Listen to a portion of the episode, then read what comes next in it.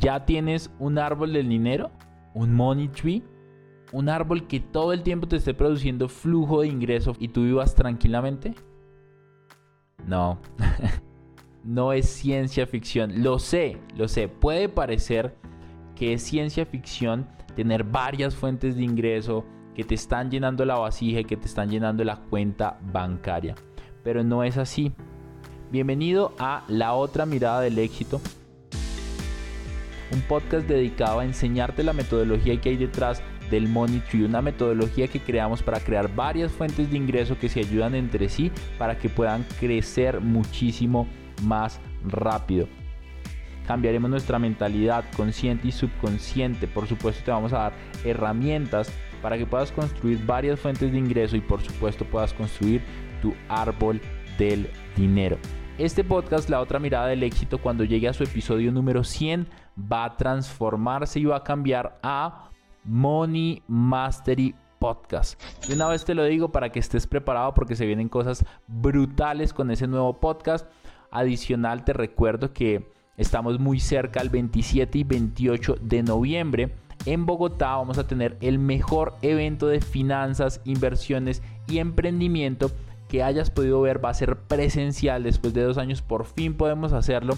Ahorita la boleta está en promoción y oferta exclusiva. Puedes encontrar el link aquí abajo o lo puedes encontrar en mi perfil en Instagram. Si no puedes escribir para que alguien del equipo te ayude.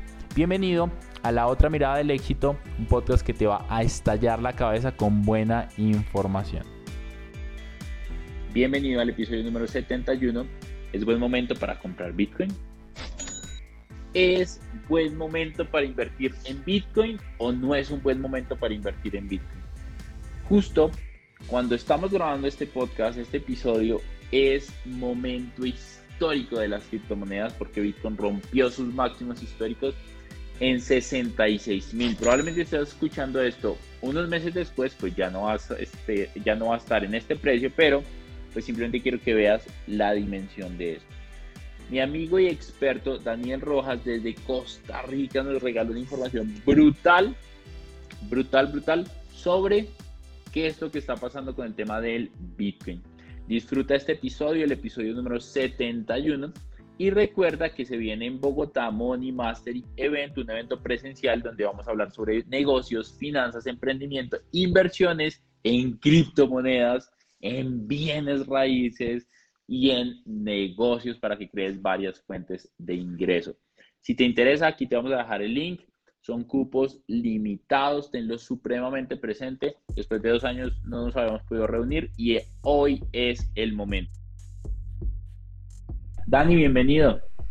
Muchas gracias, eh, Daniel. Dani, muchas gracias por la invitación y claro, aquí estamos para, para enseñar y aprender siempre de, de Bitcoin y criptos. Genial, genial, genial. Cuéntanos un poco de quién es Daniel Rojas, experto, educador en este tema de criptomonedas, un poco de tu background para las personas que están conectando. Pues yo soy ingeniero electrónico, eh, empecé a trabajar en una empresa de ingeniería, me fascina ese campo, ejercí durante unos seis años y medio, una cuestión así. Y la cuestión es que pues en ese proceso empecé a, bueno, un amigo me presentó el tema de las criptos, me estafaron, pero seguí investigando. La verdad es que topé con Bitcoin, con las otras criptos, aprendí lo importante que es la descentralización. Empecé a. Ah, hola Meli, ¿cómo estás? Aquí se metió Meli, una amiga.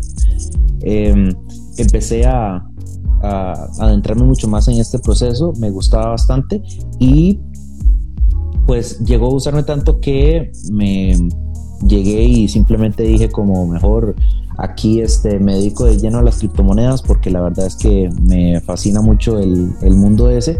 Renuncié a mi trabajo y entonces empecé a hacer de todo un poco, minería, trading, escribir artículos, vender cursos, ofrecer servicios de, de marketing, de community manager y otro montón de cosas. Entonces, este, y hasta, y hasta la fecha, ese es un poco a lo que me dedico. Ahora principalmente a la parte de, educación de criptomonedas, creación de contenido y también eh, colaborar con, con algunos proyectos cripto.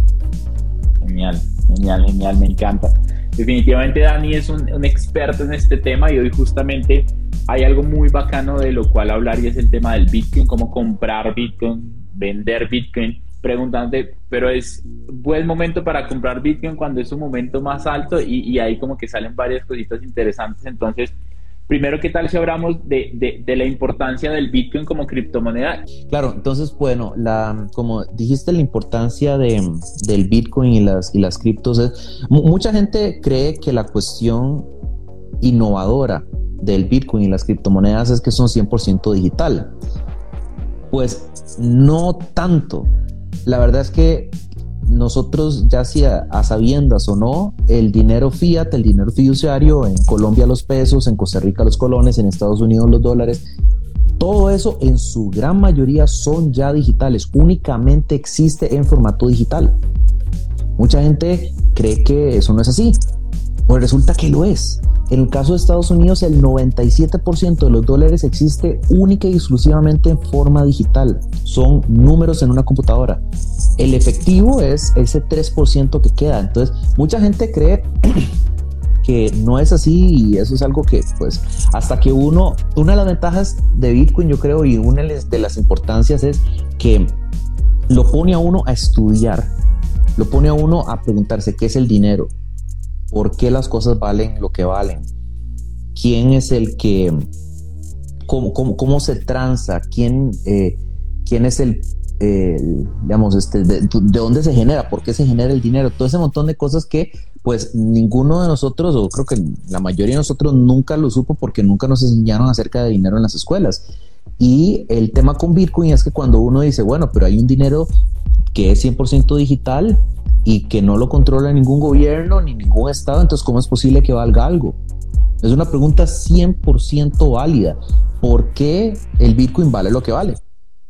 Y eso es algo que uno cuando se mete a estudiar este tipo de temas se pone a preguntarse y llega a la conclusión que la parte importante y yo creo que mucho de la razón de la que Bitcoin y las criptomonedas valen tanto es la parte de la descentralización. Entonces, descentralización es, es eso que yo creo que el Bitcoin y las criptomonedas tienen, al, digamos, tienen lo revolucionario. Es la parte de la descentralización. ¿Qué significa eso? que no puede llegar PayPal, no puede llegar mi banco, no puede llegar mi gobierno y dice vamos a congelarle la cuenta a Daniel porque resulta que eh, Daniel no sé, está hablando mal del gobierno. Resulta que el gobierno no le, gusta mucho eso. O resulta que Daniel eh, está con un partido político que a nosotros no nos llama mucho la atención, entonces mejor vamos a congelarle los fondos a Daniel. No existe nada de eso, es, el equivalente a tener efectivo digital y eso es algo que mucha gente pues no, eh, no entiende, piensa que nada más es, ah, bueno, por, por ser digital o gente que, gente que dice, bueno, pero China ya va a sacar su propia criptomoneda, entonces eso va a matar al Bitcoin. Es como, no, no tiene nada que ver la criptomoneda de China no tiene nada de criptomoneda, es una moneda digital, es la misma cosa que ellos ya tenían, simplemente que con una infraestructura diferente, en digital, en, más digital, porque ya era digital, pero en más digital, pero es controlado por ellos. Entonces ellos cuando quieren pueden apagarte y quitarte todo el dinero y congelártelo con las criptomonedas como el Bitcoin y demás. Hay unas que, que, no son así, pero con, las, con el Bitcoin y con otras criptomonedas muy principales no se puede hacer eso. Últimamente, especialmente a, partir del año pasado hasta el momento, es algo que no solamente las personas, sino que también las empresas han estado notando mucho. El, el hecho de que no esté controlado por el gobierno y por los bancos es importante porque se tiene todo ese experimento en donde el gobierno puede simplemente crear el dinero que se le pegue la gana, como la Fed ya lo dijo el año pasado. El año pasado se creó de todos los dólares jamás existidos en existencia. El año pasado creo que fue como entre 21 y 25% de los dólares fue creado únicamente en ese año. O sea, desde 1900, creo que era, que era 1913, algo así, antes de la Primera Guerra Mundial, que eh, se, creó la, la, Fed, la Reserva Federal, y se empezaron a imprimir las, las notas bancarias que llamamos dólares. Desde hace más de 100 años hasta la fecha, ese 100% de dólares que fueron creados 25%, una cuarta parte fue creado nada más el año pasado. Es como, ah, bueno, y entonces de, la nada, así nada más porque les nació. Pues sí, o sea, porque ellos tienen el poder nada más llegar y poner la impresora a imprimir billetes y, ya. Y entonces es algo como, ok, bueno, y, si hay más dólares, entonces quiere decir que mis dólares compran lo mismo. Pues no, van a comprar menos porque hay más dólares en general y eso las empresas lo han estado empezando a notar. Y por eso es que con todos estos paquetes de, em, de, alivio, digamos, de, dólares que le estaban pasando a la población y a, y a las empresas, las, los stocks, las acciones, están empezando a subir, que es loquísimo porque se tenía la parte de la pandemia se tenía más dinero, con ese dinero empezaba a comprarse las acciones y el Bitcoin también y no tenía como mucho sentido. Entonces, ¿Por qué? Porque la gente dice, bueno, y por lo menos este, voy a comprar algo que a largo plazo sube de valor. Y en el caso de las eh, criptomonedas, no pueden hacer como en el caso de GameStop en, a principios de año, que eh, no sé si seguiste o si algunos de los de los días siguió esto, pero a principios de año hubo una empresa eh, un par de empresas, este, AMC y GameStop, eh, donde básicamente un grupo de personas empezó a decir, bueno, yo vamos a comprar esta acción para fregar a los de Wall Street porque los de Wall Street tenían, querían hacerle short a unas acciones y entonces resulta que todos empezaron a comprar esas acciones y a los de Wall Street les estaba yendo pero mal, mal, mal. Y resulta que los de Wall Street les dijeron a la plataforma donde la gente estaba haciendo trading, hey, mira, necesito que este, no permitas las compras de esa acción porque nos van a fregar a nosotros. Y entonces este, el pueblo dice como, bueno, pero ¿qué, cuál es el problema? O sea, me están, me están quitando a mí la posibilidad, a mí el pueblo, el chiquitito, para poder hacer dinero. Y en el caso de eh, las, las criptos, eso como están más distribuidas, eso eh, no pasa tan así. Eh, hay, plataformas un poco más centralizadas que otras y todo, pero entonces uno, uno se queda diciendo como por qué ocurre eso y es por la centralización y todo el, el ethos, la forma de ser de las criptomonedas o la razón de ser de las criptomonedas es descentralizar, es dejar algo neutral tan neutral como enviar un mensaje eh, por correo electrónico, que no importa hacia dónde vaya, el correo se envía. Eh, hacer eso, pero con instrumentos financieros, quitarle el poder a los bancos y al gobierno y dárselos a todas las personas por igual. Algo, algo brutal de lo que tú estás diciendo para que todos lo, lo entiendan es que los bienes escasos son mejor valuados que los bienes que no son escasos. Cuando el gobierno empieza a imprimir billetes como lo estaban haciendo Estados Unidos, cuando le están regalando tanta plata a la gente, la gente cree que los billetes es la forma en la cual se construye riqueza o el dinero digital del cual tú estabas hablando en ese momento. Entonces como que son felices de que se imprima, mucha gente no lo entiende y dice que me den eh, ese dinero extra, pero lo que no se están dando cuenta es que les están dando un dólar, pero realmente no les están dando un dólar porque ese dólar es cada vez menos de lo que realmente era realmente porque cada vez imprimes más de esos mismos. Lo que pasa con Bitcoin es que es limitado y por ahí podríamos ir. ¿cómo es esto de que el Bitcoin es limitado si es digital? ¿Cómo, y esto es una pregunta que me han hecho y es una pregunta bien, interesante y es, ¿cómo es posible que si es digital sea limitado? ¿Quién controla que sea limitado?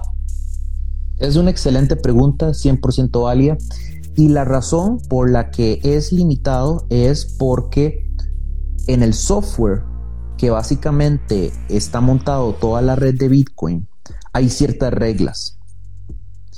Esas reglas fueron creadas hace bastante tiempo. En el eh, Bitcoin se empezó a programar desde el 2008. En, el, en enero, el 3 de enero del 2009, Bitcoin empezó ya a, salir. Eh, o sea, ya, ya se empezaron a producir bloques, ya Bitcoin nació. Y resulta que ese software llamado Bitcoin, donde antes nadie sabía que era Bitcoin, había nada más dos computadoras corriendo el software. El, si lo han escuchado, Satoshi Nakamoto fue el creador o los creadores, no se sabe quién es, de Bitcoin y empezó a ser adoptado por pocas personas, pues resulta que todas esas personas tenían que descargar el mismo, el mismo software. Ese software ahí tenía ciertas reglas, reglas como que cada 10 minutos se producen Bitcoin nuevos y que cada 4 años la cantidad de Bitcoin que sale cada 10 minutos se corta a la mitad. Entonces, en vez de 50 Bitcoin cada 10 minutos, cuatro años después, ahora son 25 Bitcoin cada 10 minutos. Cuatro años después de eso son 12 y medio. Cuatro años después de eso son 6, 6 y un cuarto, 6.25 y así.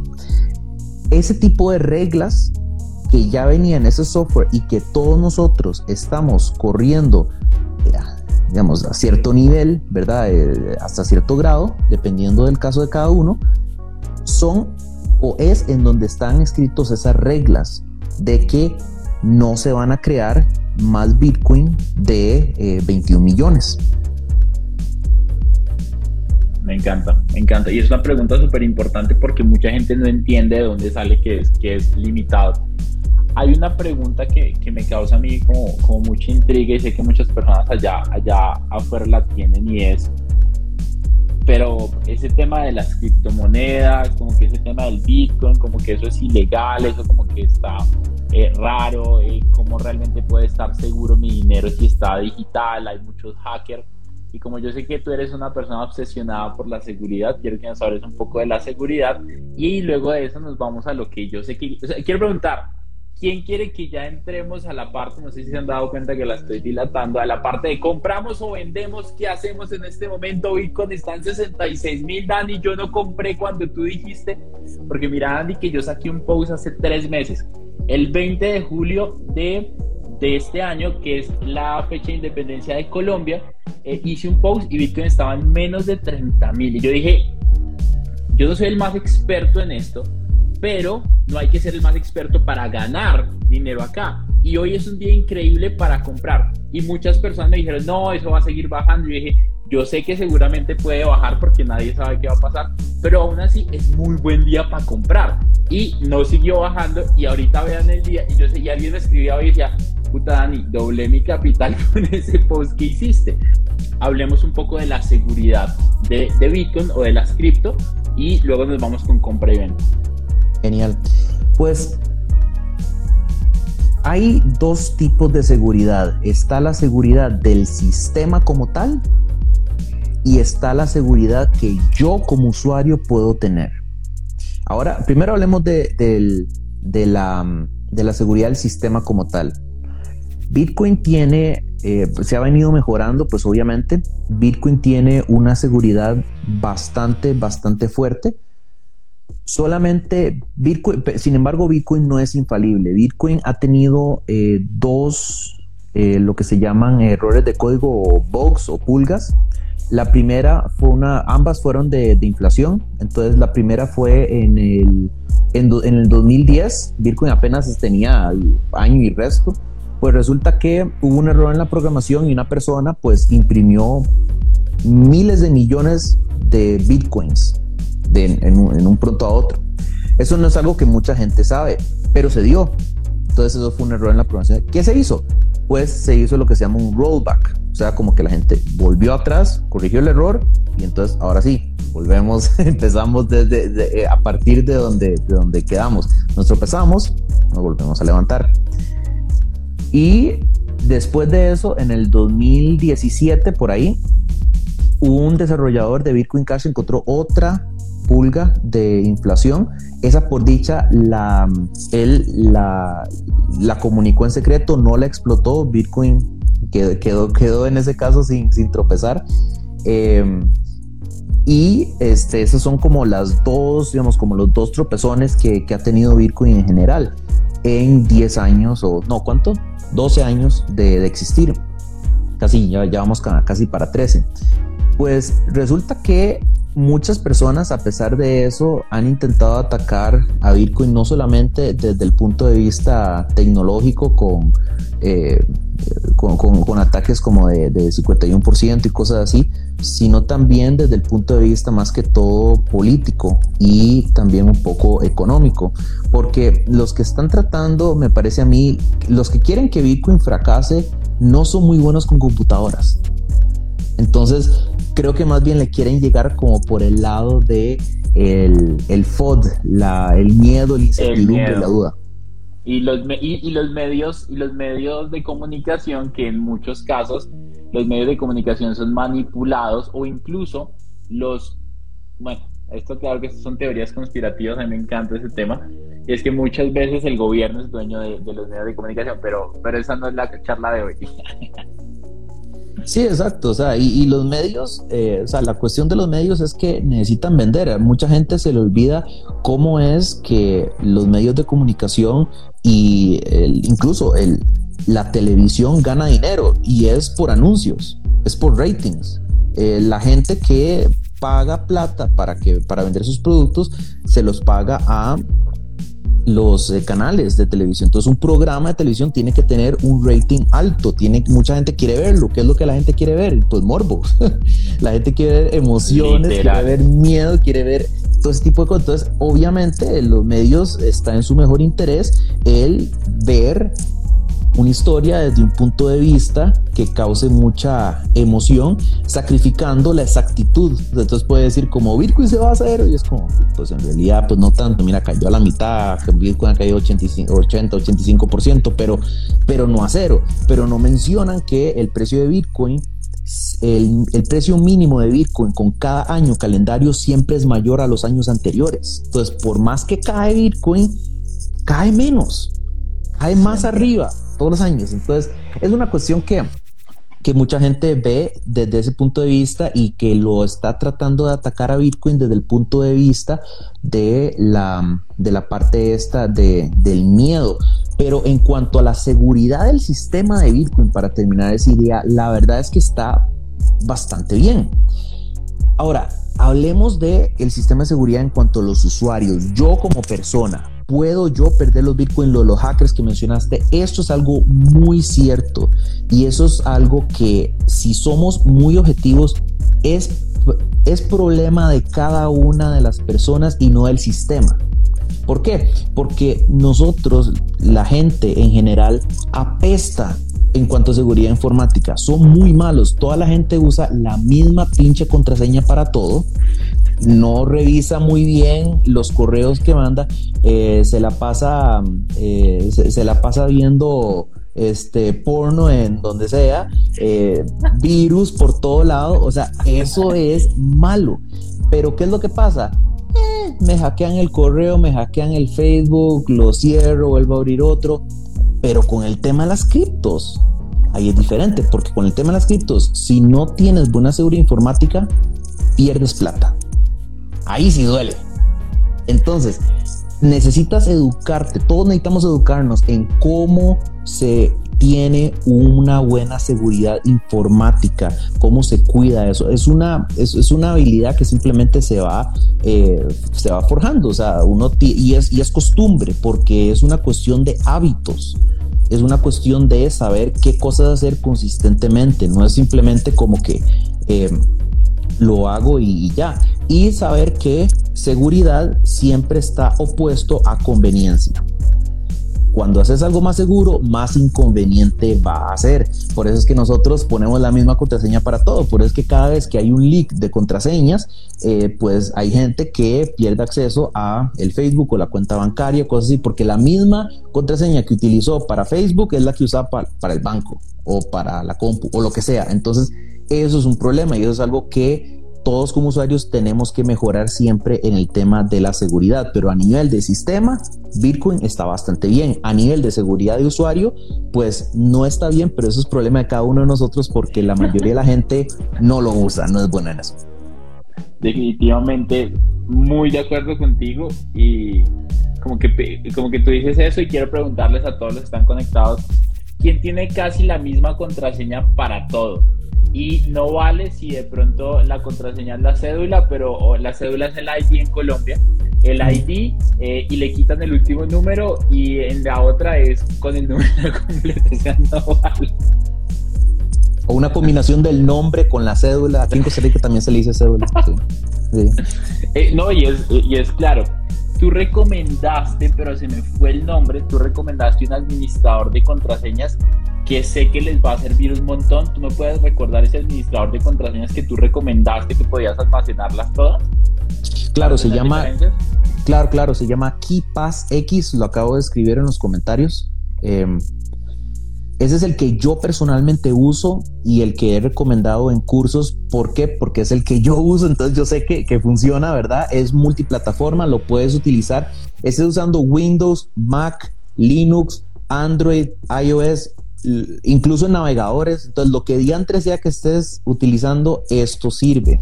Hay otros que quizás son más para personas que... E, e, este quizás es un poquitillo más involucrado eh, porque necesitas sincronizarlo con algún servicio de nube como Dropbox o Drive o cosas así, pero personalmente es el que yo uso, el que me ha servido bastante. Hay otros servicios, creo que son como más fáciles, pero este, pues digamos, es el que me gusta hablar de lo que yo sé, ¿verdad? claro, lo que, lo que estás usando, está perfecto. Quiero preguntarte algo, algo, algo de ese Equipas X, eso, almacena todas las contraseñas que tú tienes y esa tiene otras contraseñas, supongo, para entrar y las está cambiando o cómo funciona? entonces sí, este, Keepas X es un programa y lo que crea eh, es un archivo de base de datos, que es lo que, como se llama. Entonces, ese archivo em, solamente se puede abrir con Kipas X, con el programa Kipas X. Y para abrir ese archivo, ese archivo obviamente está encriptado, tú tienes que elegir una contraseña. Esa contraseña es la que sí vas a necesitar que sea difícil. ¿Por qué? Porque es la que va a revelar todas las demás contraseñas. o sea, pierdes esa, te jodiste. o te la craquean y te jodiste. Pero usual, la, ventaja es que la mayoría de los hackers no está buscando craquear una base de datos de contraseñas. ¿Por qué? Porque la mayoría de la gente no usa un administrador de contraseña. Entonces ya con solo eso, mucho trabajo, ya con solo eso estás más eh, protegido. Entonces, pero sí, sí se requiere que sea una contraseña pues segura. Eh, yo usualmente le recomiendo a la gente que utilice eh, cuatro palabras que nada tengan que ver. Entonces, por ejemplo, vas a un diccionario y entonces, este, no sé, agarras una palabra, agarras otra palabra, otra palabra, cuatro palabras y las todos en minúscula seguidas. Eh, usualmente te van a salir como 16, 18 caracteres, que eh, ojalá entre más caracteres mejor, pero es la gracia es que sea fácil de recordar, porque si es un dólar, un signo de dólar, y si en vez de la I es un signo de admiración, la gente se, hace mucho enredo con eso. Entonces, em, yo, yo prefiero, digamos, que sea cuatro palabras que tú sabes todo en minúscula, todo seguido, sin mucha cosa rara. ¿Por qué? Porque en ese caso, como son 18 o 20 caracteres, es muy grande como para ataques de fuerza bruta, incluso ataques de Rainbow Tables, eh, ya cuestiones como herramientas muy especializadas para lo que es craqueo de contraseña. Entonces, es la única contraseña que se van a tener que hacer para proteger todas las demás. En Keepas X, como vos preguntaste, no las va cambiando. Simplemente tú dices, yo quiero crear una nueva contraseña, te pide el sitio web si es que lo quieres dar y tiene un botón que dice autogenere contraseña. Esa sí va a generar una contraseña rarísima Tú puedes decirle, veas, utilice mayúsculas, utilice minúsculas, utilice carácter especial, utilice números, dependiendo de lo que tú quieras.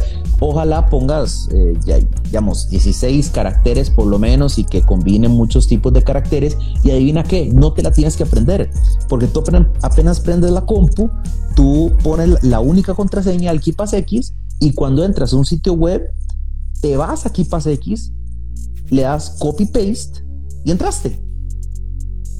Y eso es.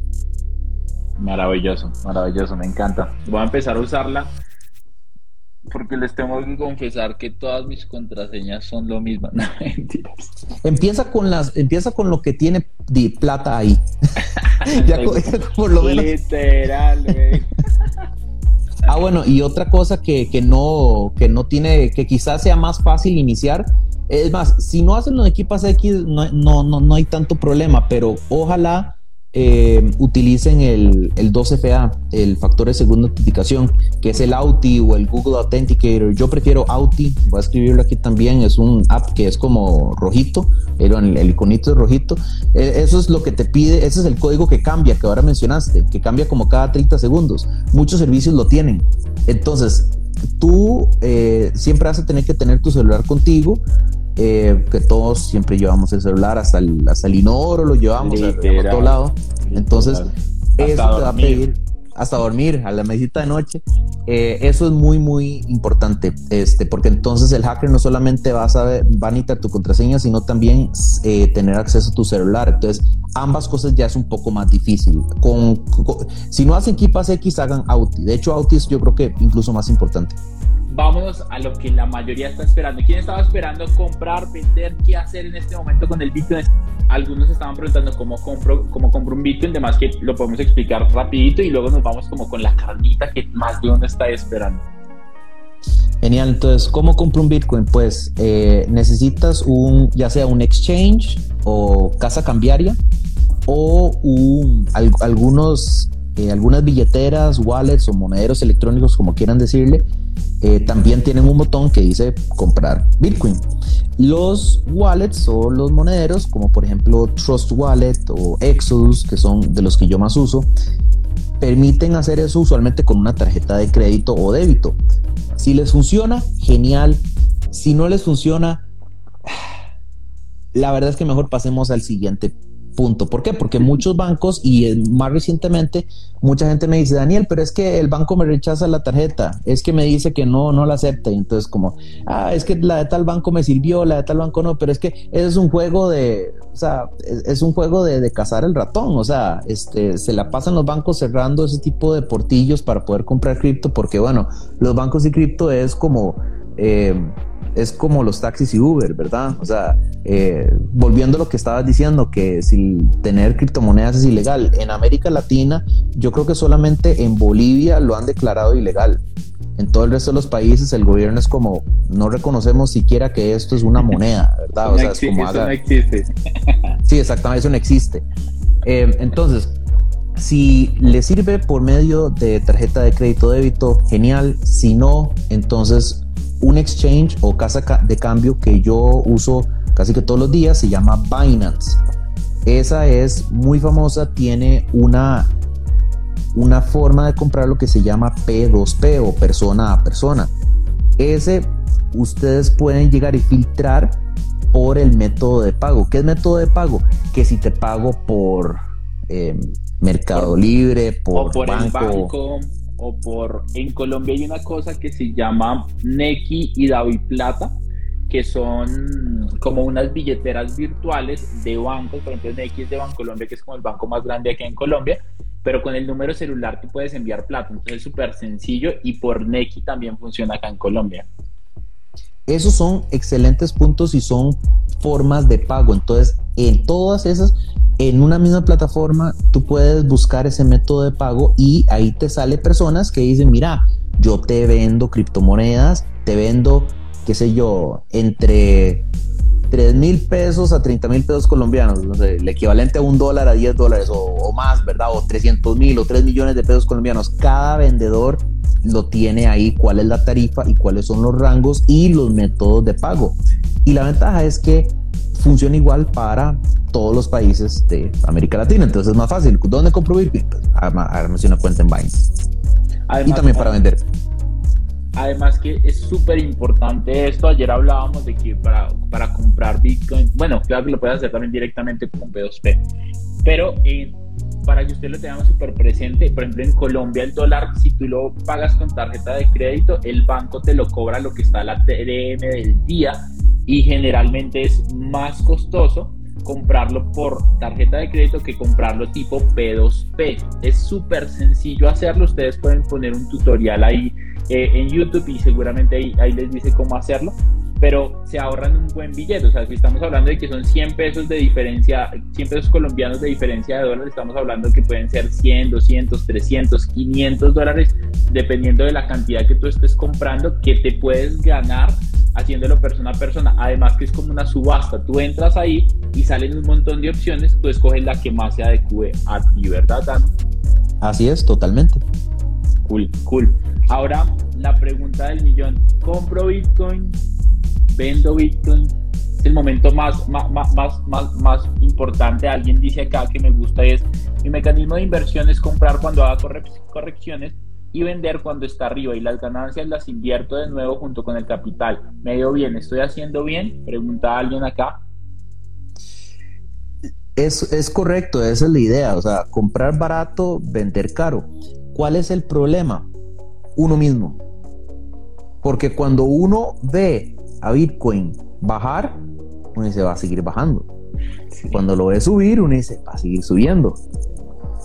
Pues no siempre resulta ser así. Entonces, ¿cuál es el detalle? Que si tú ves a Bitcoin subiendo, está por 66 mil dólares o lo que sea, nuevo alto histórico, y entonces tú dices, va a seguir subiendo. No hay, eh, no hay resistencia, estamos en descubrimiento de precio, la gente dice que 100 mil dólares, que 120 mil dólares, fijo va a llegar hasta ahí. Ah, pero ¿qué es lo que pasa? Puede ser que llegue a 70 mil y luego vaya a caer. Y compras en 70 y dices, ay Dios, no, no importa, en 66 rebota. Ok, no rebotó, 64. Ok, no rebotó 50. Ok, no rebotó 30. Ok, no rebotó. Entonces, ¿cuándo vendo? Si vendes ahí, ya hiciste tu pérdida efectiva. O sea, eh, ya no hay chance que si dentro de tres meses o tres años, Bitcoin ahora ya no sube a 70 mil, sino que sube a 140 mil, en vez de duplicar, perdiste un, casi que un montón de dinero. Es más, velo, así, Dani.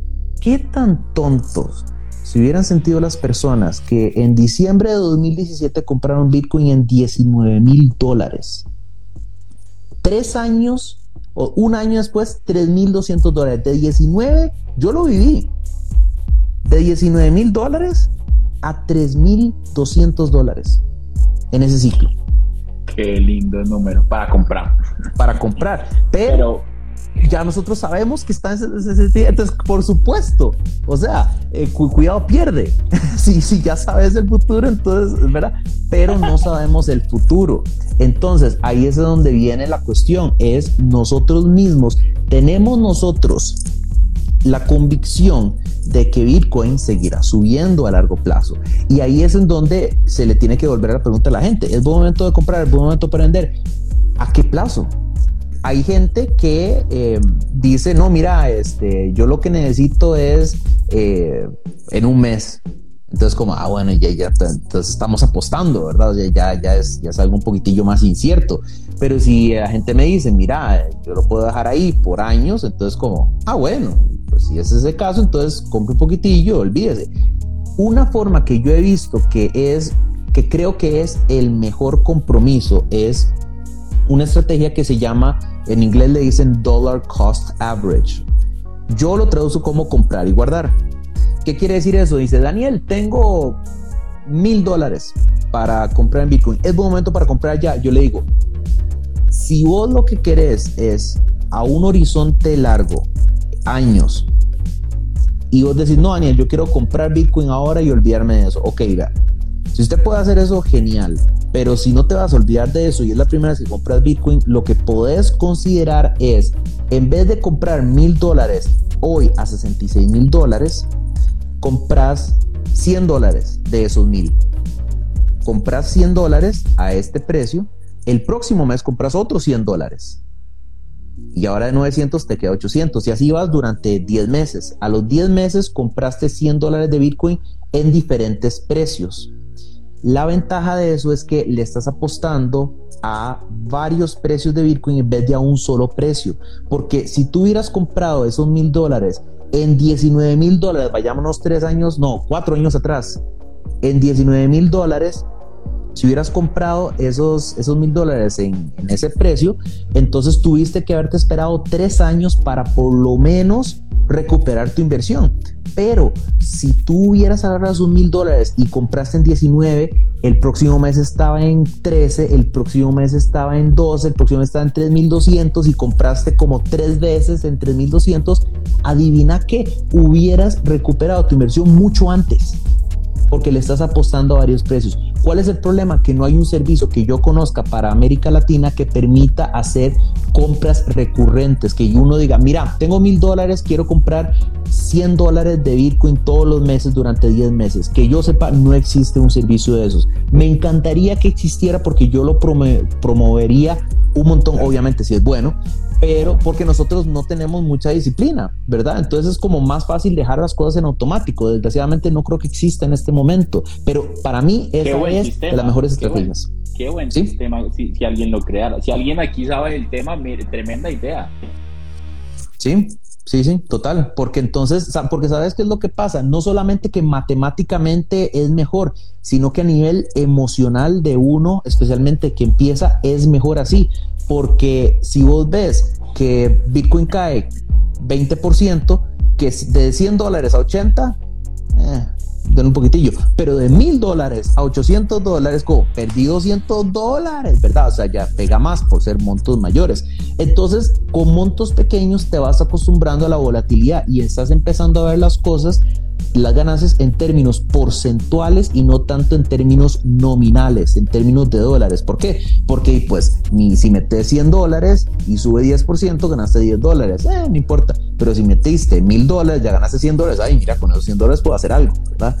Entonces, este, depende mucho de la perspectiva que se le tenga. Me surgió una pregunta con, con lo que dices y, y, sé que para muchos es, es así. Yo tengo una amiga que me parece genial, yo todavía no lo estoy haciendo, pero seguramente lo va a empezar a hacer, y es que mi amiga está, haciendo, está ahorrando su pensión en Bitcoin. O sea, todos los meses pone 300 dólares en Bitcoin sin importarle el precio que está eh, en el mercado en este momento. Es básicamente lo que tú nos estabas explicando, ¿verdad? Esa, a esa amiga tuya hay que poner en un pedestal y hay que ponerla más en redes sociales porque eso es lo que yo, si yo hubiera empezado en Bitcoin, yo empecé en Bitcoin en abril de 2016, cuando Bitcoin estaba en 450 dólares. Pregúntame cuánto del Bitcoin que compré sigo teniendo en este momento. No mucho. ¿Por qué? Porque estaba investigando, me metí en muchas estafas, perdí mucho dinero, también gané algo de dinero. Pero el punto es, si yo hubiera sido disciplinado y yo digo, esto es mi pensión, de la plata que yo meto en Bitcoin, dos cubetas. La primera cubeta es mi pensión. 300 dólares o 100 dólares o 50 dólares al mes, no importa, pero esto no se toca hasta dentro de 10 años o 20 años o lo que sea. Y el otro es, ok, mira, aquí metámonos en más oportunidades. Si se va todo para el carajo, bueno, y no importa, sigo teniendo mi pensión. Si yo hubiera tenido esa disciplina, entonces estaría mucho mejor de lo que estoy ahora todos estaríamos mucho mejor de lo que estamos ahora. Entonces yo creo que eso es lo que la mentalidad que hay que tener. Definitivamente una parte de la pensión de Bitcoin. Pero el problema es que a nosotros, la gran mayoría de las personas les pela el futuro. O sea, no, no se identifican ni siquiera con mi yo de 5 años para atrás, ni mucho menos de 30 o 40 años de aquí adelante. Literalmente, literalmente. Cuando tú hablas de invertir en Bitcoin, a largo plazo, ¿a qué te refieres con largo plazo? Porque las criptomonedas, por ejemplo, algunas personas invirtieron hace dos meses, tres meses cuando Bitcoin estaba en 29 mil dólares, hoy tienen el doble de su capital. Eh, lo que haría mucha gente es, pues va a recoger ganancias y hacer lo que alguien estaba diciendo para, para seguir haciendo, lo que básicamente pues compras barato, vendes caro. Eh, ¿Qué es largo plazo para ti? Eh, pues en mi, volviendo, volviendo al, ejemplo, están los dos frascos, ¿verdad? El frasco de pensión y el frasco de inversión, llamémoslo así, ¿verdad? De ganar más dinero. El frasco de pensión es el que yo veo a largo plazo. El frasco de inversión también tiene como subfrascos, eh, pero digamos, el frasco de pensión, como esta amiga tuya, yo lo veo en el orden de 20 años, 30 años, más incluso. Eh, eh, de hecho, no pienso ni siquiera tocarlo porque es justamente mi pensión, ¿verdad? Entonces es como, o sea, si vos te haces la idea, yo no pienso tocarlo, y, pero le, pero tenés que tenés que tener otro frasco, Dani, tenés que tener otro frasco. ¿Por qué? Porque te vas a sentir tentado en tocar este pinche frasco que debe ser para la pensión. Mejor tener dos frascos. Este no se toca, se mete, pero no se saca. Y en este, más bien vamos generando, ojalá, más monedas. ¿Ese frasco puede llegar a cero? Sí, puede llegar a cero. En este otro puede llegar a cero. Muy difícilmente, porque lo tienes guardado en un wallet frío, como en un Trezor o un Ledger o lo que sea, le sigues metiendo dinero, va fluctuando, pero a la larga va creciendo. Y este de aquí, bueno, mira que este, le di todos los Bitcoin a alguien que me dijo que me iba a volver el doble de Bitcoin en dos días. Bueno, mira, sucede, pero no saques de aquí. Aquí no se toca. Aquí, si se toca, se aprende, se cae, se repite y se sigue haciendo. Qué consejo tan brutal. y me encanta porque nuestra mentalidad cortoplacista y nuestra ansiedad, y más en este tema de criptomonedas, y quiero que escriban en los comentarios quién cuando recién compró una criptomoneda, porque sé que aquí hay muchos que ya compraron, la mira todos los benditos días, por ahí cuatro, cinco, seis veces está mirando, uy, voy perdiendo, uy, voy a, uy, uy, uy, porque a mí me ha pasado muchas veces. Entonces, pues, pues por supuesto comprar o vender. Entonces ahora la pregunta que creo que ya para mí, para mí, para mí va siendo obvio, por supuesto, y sé que para muchos también, pero, pero sé que algunos quieren escucharte decirles, entonces eh, en este momento, si mi estrategia es a largo plazo, ¿es bueno comprar? Siempre, sí y siempre. Ojalá todos los meses para desapegarte del precio. Si es a largo plazo, siempre es buen momento para comprar. Ojalá todos los meses montos pequeños, especialmente si estás empezando. Cool, cool, cool. Y ahora la pregunta, porque antes hablábamos de comprar y vender. ¿Cuándo vender? Entonces, de nuevo, frasco de pensión, yo no pienso vender. El frasco de inversión, eh, pensarlo desde un punto de vista de... Y, ojo, yo puedo comprar 100 dólares de Bitcoin y 50 van, 50 mensualmente van para el frasco de pensión y 50 para el frasco de inversión, ¿verdad? Eso se vale, o sea, se puede. Pero digamos, entonces, el frasco de inversión no se toca, sea el monto que sea. En el frasco de inversión, mira, este, yo creo que duplicar, cuando llegas a duplicar, puede ser interesante sacar la mitad para recuperar toda la inversión y luego lo que estás metido, lo que, lo que está metido ahí, ya eso es, ya eso es de gratis. Eh, y en algún momento que vos veas, no sé, como que va bajando un poquitillo más, vos vas eh, sacando un poquitillo o simplemente retirar todo y decir, mira, dupliqué mi inversión y ya salí del juego. De aquí, ¿verdad? Eh, frasco de, de, pensión, de nuevo, se mete, se sigue metiendo, no se toca durante décadas. Cool, cool, cool, cool. ¿Qué nivel de información, Daniel? Yo estoy aquí explota, o sea, aquí va a explotar mi cabeza con una live de tanta información positiva y tremenda. Te quiero hacer las preguntas estaban muy bacanas que están alineadas a nuestro tema y es ¿qué billeteras recomiendas? Porque entonces hay exchange y hay billeteras, pero hay algunos que me incluyo hasta hace unos meses no entendía la diferencia, por ejemplo yo decía Binance es billetera, hace las dos, pero entonces e, explícanos un poquito más de esto. Claro, eh, técnicamente técnicamente todo exchange tiene que tener una billetera. El asunto está en que no sería tu billetera. ¿A qué me refiero? A que el tema de lo que estaba mencionando con lo de Bitcoin al principio de la descentralización, Bitcoin y las criptomonedas te dan a ti la capacidad de tener tu propio dinero en vez de confiárselo a alguien más como para que te lo guarde y te lo maneje. ¿Qué, ¿qué, diferencia una de otra? Lo que yo llamo, la, lo que se llama la frase semilla. Son esas, cuando si tú hables, si tú abres, por ejemplo, blockchain o abres Trust Wallet o abres Exodus, son esas 12 palabritas, eh, algunas veces en inglés, algunas veces en español, que básicamente son como tu recuperación, tu frase de recuperación si en algún momento llegas a perder tu teléfono o se te borra el app o ese tipo de cosas. Resulta que cuando tienes esa frase semilla, esas 12 palabras, eres dueño de tus propias monedas y nadie te las puede quitar. El detalle es que eh, usualmente y a eso se le conoce como billetera. El problema de eso es que estás un poco limitado en lo que puedes hacer con eso, porque algunas te permiten comprar criptos con, por medio de tarjeta de crédito o débito, pero casi ninguna te deja vender. Entonces es ahí en donde salen los exchanges. Los exchanges te permiten tanto comprar como vender también te permiten tener lo que es el eh, eh, tener varias criptomonedas, te permiten dejarlas ahí guardadas, tienen, eh, digamos, gente de soporte cliente y todo el asunto, te dan un usuario, te dan una contraseña. El problema, que ellos son los dueños de tus criptos. Tú les estás confiando tus criptos a ellos, ellos son como un banco en el que, y, no son un banco en el sentido de que tú vas a hacer fila y le gritas cuatro cosas al representante para que te dé tu dinero, porque es una empresa que está usualmente en otro país. Y son empresas que a veces se quedan con tu dinero. Hace unos días, unos colombianos justamente estaban diciendo que tenían como un Bitcoin básicamente atrapado en Binance porque Binance les dijo, eh, llamen a eh, la policía de Holanda porque hay un caso contra ustedes y ellos no pueden acceder a nadie. Y, entonces anda preguntando, ¿cómo recupero las de vainas te tiene los huevos, amigo? o sea, ellos, ellos son los que tienen, son los que tienen tu plata. Ellos son, así es. Entonces, este, y no hay cómo, no hay cómo acceder a ellos. Entonces, bueno, eh, Binance, sin embargo, te permite comprar y vender. Eh, Daniel, ¿es malo dejar la, la, todo mi Bitcoin en Binance como una cuenta de ahorro? Sí, creo que es malo especialmente si es tu pensión. Ahora, si estás haciendo trading todos los días y te gusta mucho eso, yo tengo plata que yo dejo en Binance cuando estoy haciendo el poco trading que hago.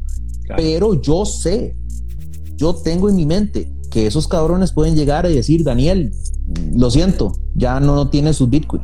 Yo sé eso. Entonces, nada más cuestión que la gente sepa eso. La respuesta es, tenés la frase semilla, tengo mis 12 palabras, si es así, es tu dinero. Nadie te lo puede congelar. Si no es así, entonces es un exchange. Y ellos dicen si tú puedes tener acceso a tu propio dinero o no. Me hiciste la pregunta, ¿qué billeteras recomiendo? Mira, yo personalmente me gusta mucho Trust Wallet. Eh, también está uno que, que se llama Blockchain y este, esos son como para, como para montos pequeños, pero ya para la pensión, digámoslo así, para ya a lo largo plazo y lo más de seguridad, ya sea Trezor o Ledger. Yo prefiero Trezor para billetera fría. ¿A partir de cuánto dinero recomiendas tener una billetera fría? Mira, las billeteras frías te pueden salir eh, entre 50 y 100 dólares, ¿verdad? Entonces, este, si ya tenés eso mentalizado, tú dices, ok, bueno, si son 50 dólares, no va a gastar 100 dólares para meter ahí 50 dólares, ¿verdad? Pero, este, no sé, mira, y, sabiendo cuánto es lo que cuesta, tú dices, bueno, mira, y vale la pena, si son, no sé, 200, 50, 200, 500, 1000, 5 mil dólares, no sé, ya, ya, ya, ya depende mucho de, de vos eh, sabiendo que cuesta ese monto, cuánto querés, este, eh, si querés gastarlo o no. Recuerda que eh, varias de esas necesitas tener la parte de conectarlo a veces a la computadora si quieres hacer, si quieres mandar Bitcoin, ¿verdad? Entonces es más incómodo. De nuevo la parte de seguridad y, y comodidad y conveniencia criptojuegos que también está brutal. Dani, unas últimas palabras. Yo quedé encantado, quedé con ganas de más revolucionado. Vean, tomen un pantallazo y compartan en sus stories, etiqueten a Dani, etiqueten a mí para poder estar viendo lo que están aprendiendo y qué se llevaron de, de esto. Dani, unos minuticos para, un minutico, unos minuticos, un minutico. No, pues este, encantado. Siempre me, me, gusta mucho hacer este tipo como de lives y de, de, hablarle un poco a la gente. Yo creo que lo, lo principal que yo creo que este, la gente se, se, debería llevar es que siempre, es que nunca inviertan más de lo que están dispuestos a perder. Siempre empiecen de a poquitos, la verdad. O sea, esto, esto no es una lotería. Mucha gente me dice, este, Dani, es muy tarde para empezar en Bitcoin y en las criptomonedas, ya me dejó el tren. Este, no, es como decir, yo acabo de grabar un TikTok en donde les digo, vean, mi abuelita de 80 años, hasta hace unos años, un par de años, se compró un smartphone para estar en el WhatsApp de la familia. Tuvo que aprender cómo usar un smartphone, aprender esto del internet, de todo este tipo de cosas y es muy tarde para, fue muy tarde para ella el meterse en el internet, en los smartphones, cuando llevamos dos décadas, más de dos décadas con internet. No, no fue muy tarde, simplemente se empieza. Es lo mismo con las criptos, porque las criptos, al igual que el internet, llegaron para quedarse. Entonces no es muy tarde, pero se empieza poco a poco. O sea, para que no, entonces, no, no, no, no pierdan 4.500 dólares la primera vez que invierten en Bitcoin como me pasó a mí, ¿verdad? Entonces... No, no, literal, literal, literal. Dani, brutal tu información, gracias por agregarnos tanto valor, aprendí demasiado, eh, te aprendo un montón, eres un mentor para mí en esto. Si no lo han seguido, el favor, va, sígalo, va también, sígalo en TikTok, va, sígalo también en YouTube, porque tiene muy buen contenido y definitivamente compartir nos hace grandes. Eh, uno es un número muy pequeño para hacer las cosas eh, grandes y, bueno, hay muchísimas cosas acá y sé que, sé, sé, que, sé que muchos quedaron como picados porque es que eso pasa cuando empiezas a investigar sobre criptomonedas. Entonces, Dani, Tocayo, gracias, gracias, gracias. Un abrazo hasta Costa Rica. Muchas gracias a ti, Dani. Un saludo hasta Colombia. Mae, chao pues, Mae. chao, parce. Ah, literal. ya sabes que te espero todos los miércoles y todos los domingos con un nuevo episodio de Money Mastery Podcast, que así es como se va a llamar cuando lleguemos al capítulo 100. Recuérdalo, recuérdalo porque cuando lleguemos al capítulo 100, este podcast va a quedar como la otra mirada del éxito, pero Money Mastery Podcast va a venir recargadísimo de mucha información, nuevos invitados, expertos para ayudarte a crecer. ¿Qué tal la oportunidad tan increíble que tienes con las criptomonedas? ¿Se fajó Santi o no con la información? Definitivamente estuvo de locos, de locos. Y una de las cosas que más me emociona de este tipo de espacios es conectar con otras personas con un nivel tan bacano de emprendimiento, negocios y habilidades. Este próximo 27 y 28 de noviembre en la ciudad de Bogotá tengo un evento especial preparado para ti, presencial después de dos años. Por fin podemos empezar de nuevo con eventos presenciales para seguirla sacando del estadio te vamos a hablar de finanzas, inversiones y negocios. Y tenemos precio de preventa, un precio especial para ti, lo puedes encontrar acá o también lo puedes encontrar en mi Instagram. Son cupos limitados, puedes cerrar el año con broche de oro. Me encantaría conocerte en persona, me encantaría inspirarte y ayudarte a que generes más negocios, más inversiones y por supuesto mejores tus finanzas personales. Mi nombre es Daniel Rodríguez y me encanta que me acompañes acá en la otra mirada del éxito. Un abrazo gigante y nos vemos pronto.